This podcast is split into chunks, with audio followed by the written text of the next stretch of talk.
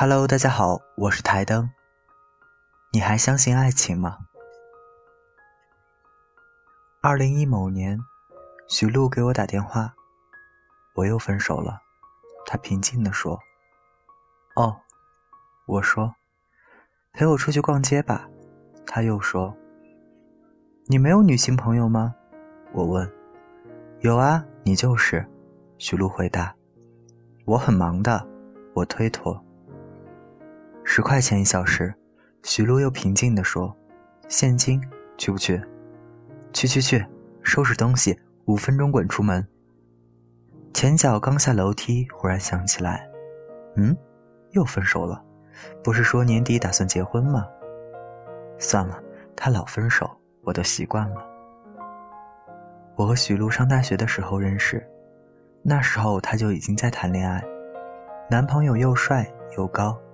有没有钱不知道，反正穿得很光鲜。我们屁都不懂的时候，这大哥就知道出门要喷香水。两个人一度感情很好，甚至打算毕业就领证。那段时间，许璐每天都很开心。直到毕业前，男孩的前女友回来找他，男孩和许璐在大马路上对峙。许璐说：“把我给你买的戒指还我。”然后他把戒指。用力扔向滚滚车流。当天晚上他就后悔了，拉着我们去给他找戒指。还好是凌晨，路上基本没有车，但找了很久也没有找到。许璐坐在路边，一句话不说，就是不肯离开。那是他第一次分手。后来他毕业找了工作，又谈了一次恋爱。这次的男朋友各方面都很不错，体贴可靠。也没有前女友这种可怕的物种。两人谈恋爱一年多，已经准备订婚，说好十一长假的时候见见双方的家长。结果那之前半年，男方所在的公司意外倒闭，他没了工作，整个人变得很消沉。投出去的简历他都没有回音，有回音的瞧不上。他开始没日没夜的打游戏。徐璐劝他，不管是什么工作，可以先做做看。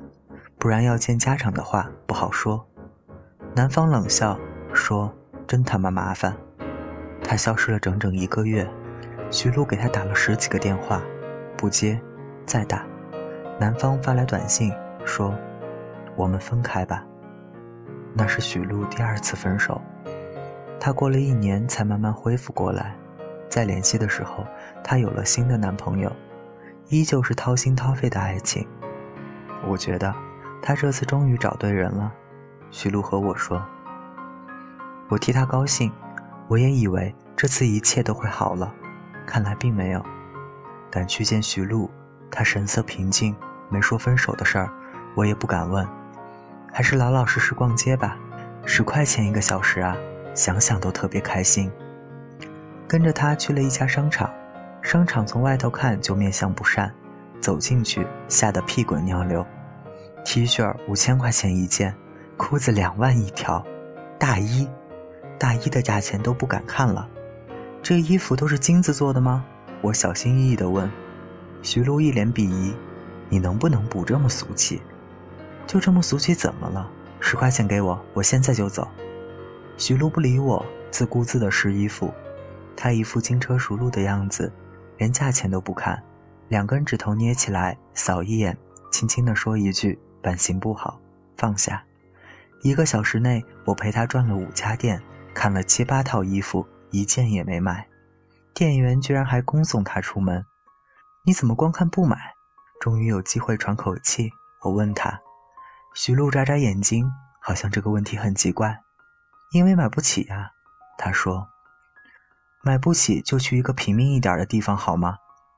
后来我们在商场外面一家小面馆吃面。老板，给我上两碗面，有一碗不吃，我就看着。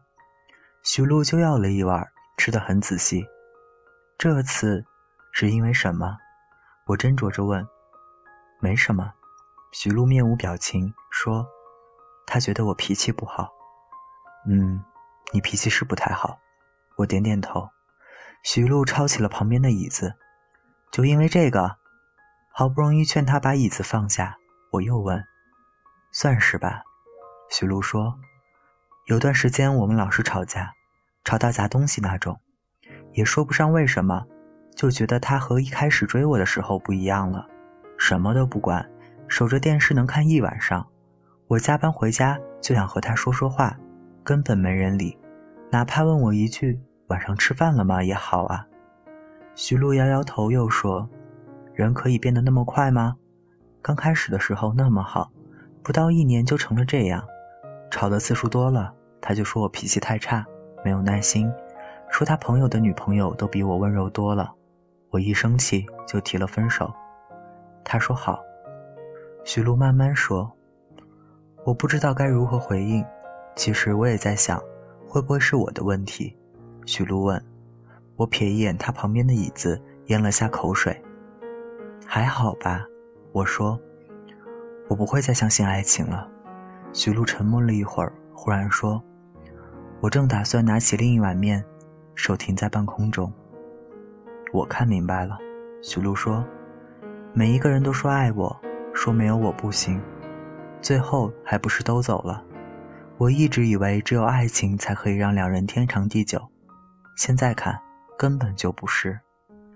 我还是随便找个人嫁了吧。”他叹口气，又说：“买车，买房。”办个装模作样的婚礼，领个证，生个孩子，一辈子也照样过。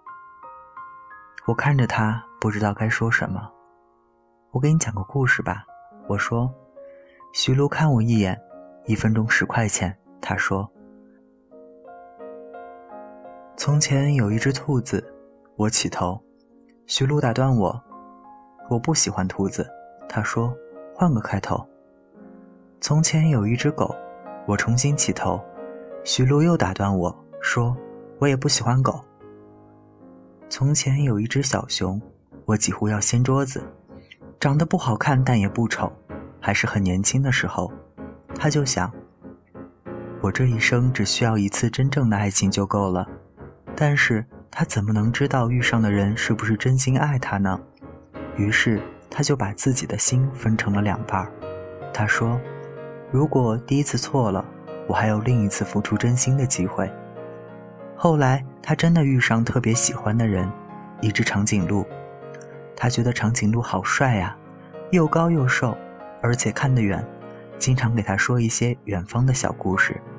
长颈鹿也说喜欢他，夸他长得漂亮。他们在高高的树下拥抱接吻。长颈鹿弯下他的脖子，对小熊说：“我会照顾你一辈子。”天长地久，两相白头。小熊很高兴，他想，这不就是我要找的人吗？所以他拿出自己一半的心放在长颈鹿手里。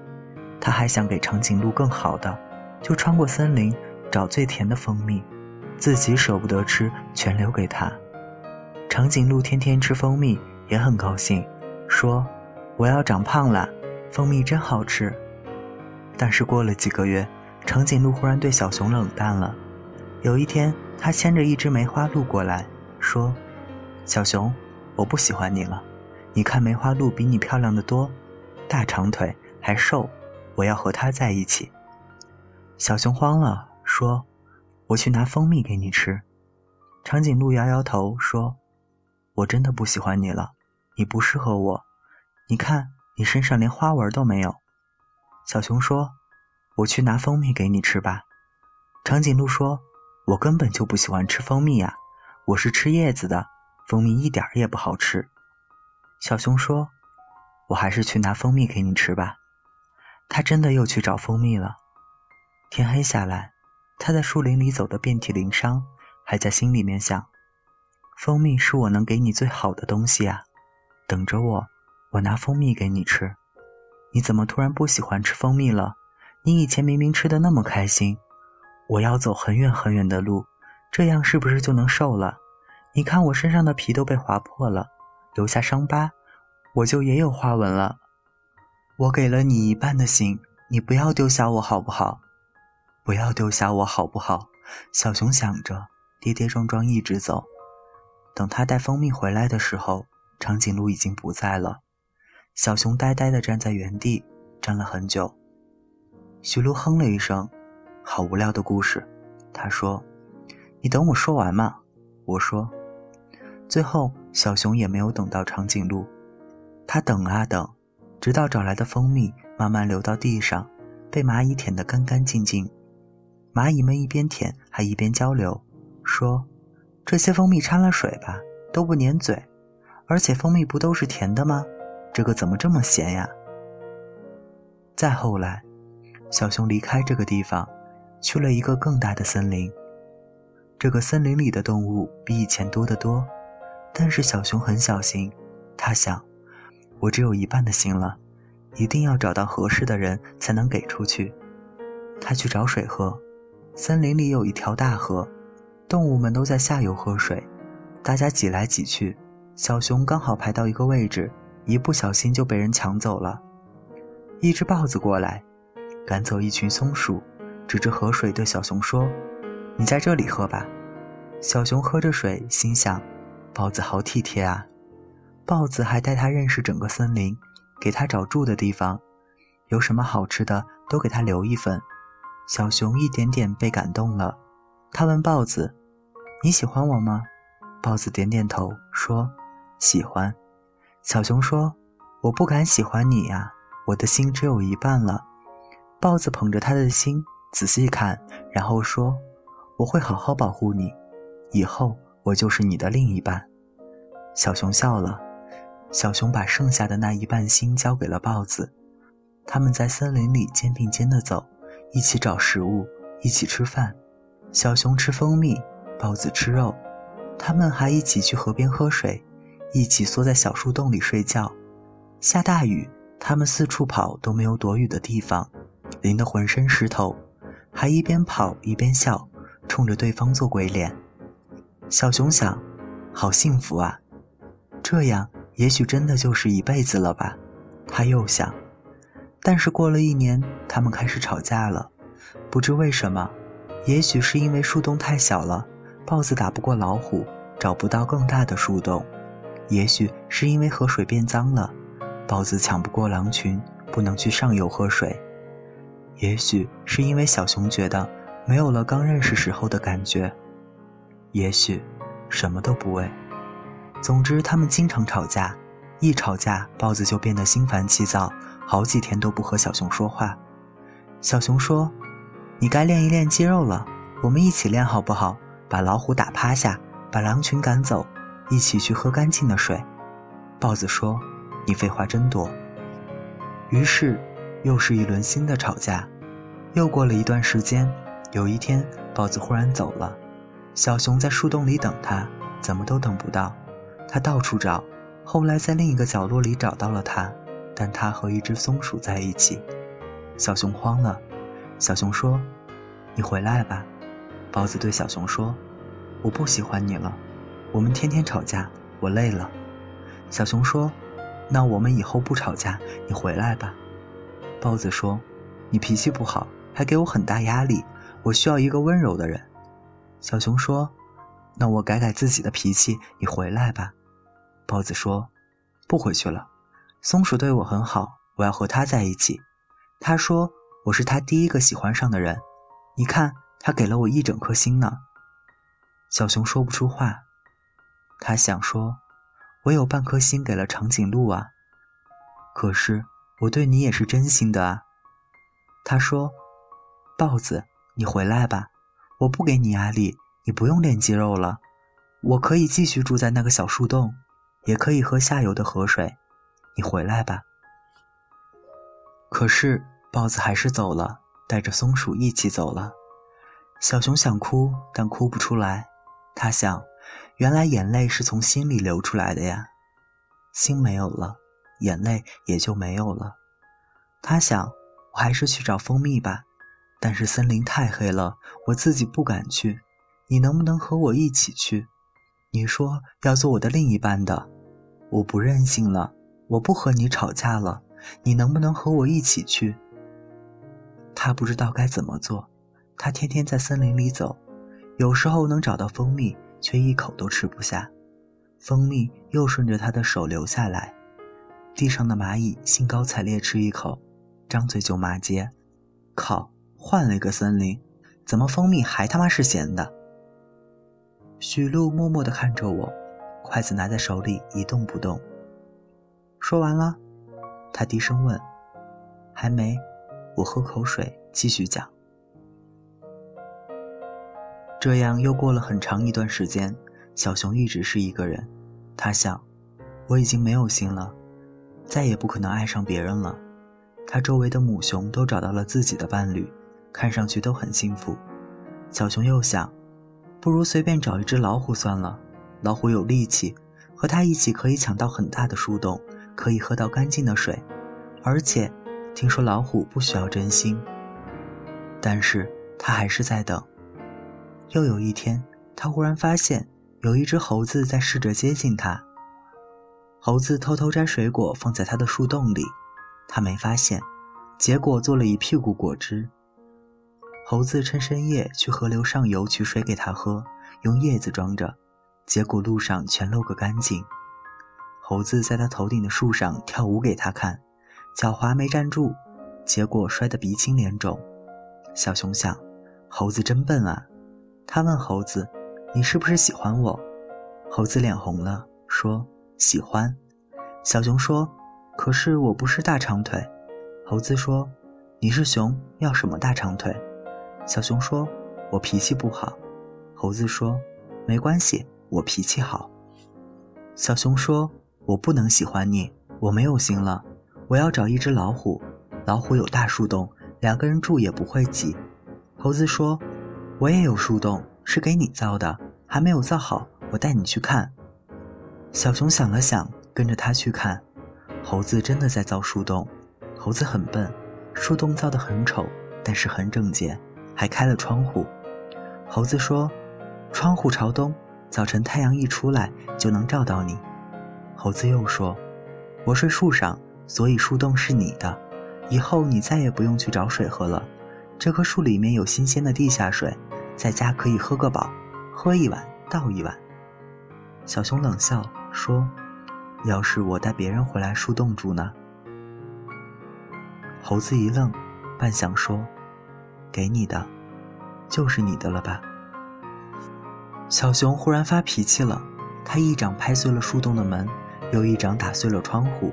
他大声说：“你为什么对我这么好？我又不喜欢你。反正你们都一样，不是喜欢大长腿，就是喜欢小清新。你将来一定也会离开我，我为什么要相信你？每个人都说喜欢我，都说爱我，可是都走了，他们都走了。”小熊哭着把树洞拆得稀烂，又哭着走开。猴子在背后愣愣地看着他。小熊心想：虽然很对不起，但是算了吧。明天我就去找老虎。他又想。晚上，他听到森林里有砰砰的响声，好像谁在敲木头。小熊忍不住出去看，就看到猴子背对着他，在那个白天被他打碎的树洞前拼命忙活。猴子也看见了他，笑着对他说：“就快好了，我快把树洞修好了。”小熊忽然鼻子一酸。猴子又说：“我把摘来的水果挂在树洞上面，你就不会把它们做碎了。你是不是不喜欢地下水？我打算去练肌肉，以后就能和别人抢上游的水喝了。”小熊看他旁边还有一本书，《你最需要的肌肉训练法》。小熊鼻子又一酸。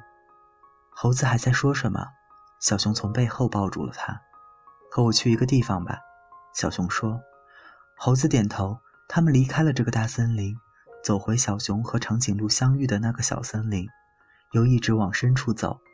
最后，他们找到那种最甜的蜂蜜。小熊把蜂蜜递给猴子，给你吃。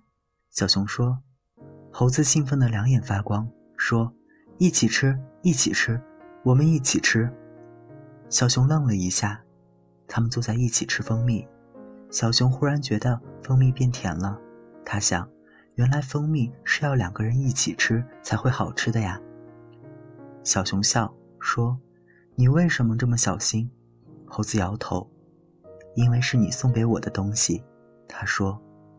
小熊又愣住，他忽然很想哭，他想说：“我不能和你在一起，我已经决定不再喜欢任何人了。”他想说：“吃完蜂蜜你就走吧，就当我伤害了你。”他想说：“我是很想喜欢你的，可是我的心都给了别人，我没有真心可以给你了，我没办法好好喜欢你。”但他又想起来，没有心，他为什么还这么想哭呢？他觉得胸前很痛，好像要炸裂。他把手放在胸口上，惊讶地发现他的心完好如初，正在用力跳动。小熊呆了片刻，慢慢的笑了。他想，原来只要真心喜欢一个人，心是会渐渐长出来的吧。原来爱情和大长腿没有关系，原来爱情和树洞也没有关系，爱情和什么都没有关系，爱情就是爱情。有的爱情自带房子，有的爱情自带车子，有的爱情一开始什么都不带，但只要和你在一起，将来都会有的。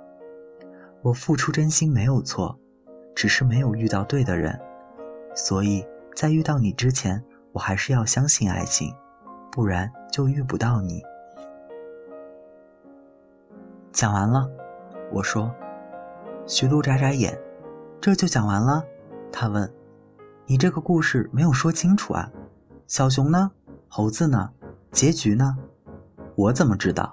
我说：“那是他们的事，不是我的事。”徐璐摇头：“怪不得你的故事一个也卖不出去。我的故事里没有结局，只有两个人在一起。”我说。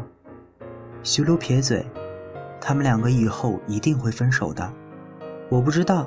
我说：“你也不知道。”徐璐拿着筷子，轻轻拨着碗里的面，一言不发。我再好好想想吧，他说。嗯，我说，你想明白之前，能不能先把饭钱结了？徐璐又抄起了椅子。那之后，他偶尔还联系我，我每次都兴高采烈地和他聊天，然后装作不经意地说：“上次说好的十块钱一小时，他现在还没付给我。”徐璐假装没看见。这个社会果然是没有良心的。一年后，他突然传了一张照片给我，是合影，一男一女，在照片上笑颜如花，看上去无比开心。我什么都没问，把手机放在一边。过了一会儿，许璐又发来一句信息：“谢谢你之前说的话。”他写：“咦，我说过什么吗？我只是讲了个故事而已，对不对？”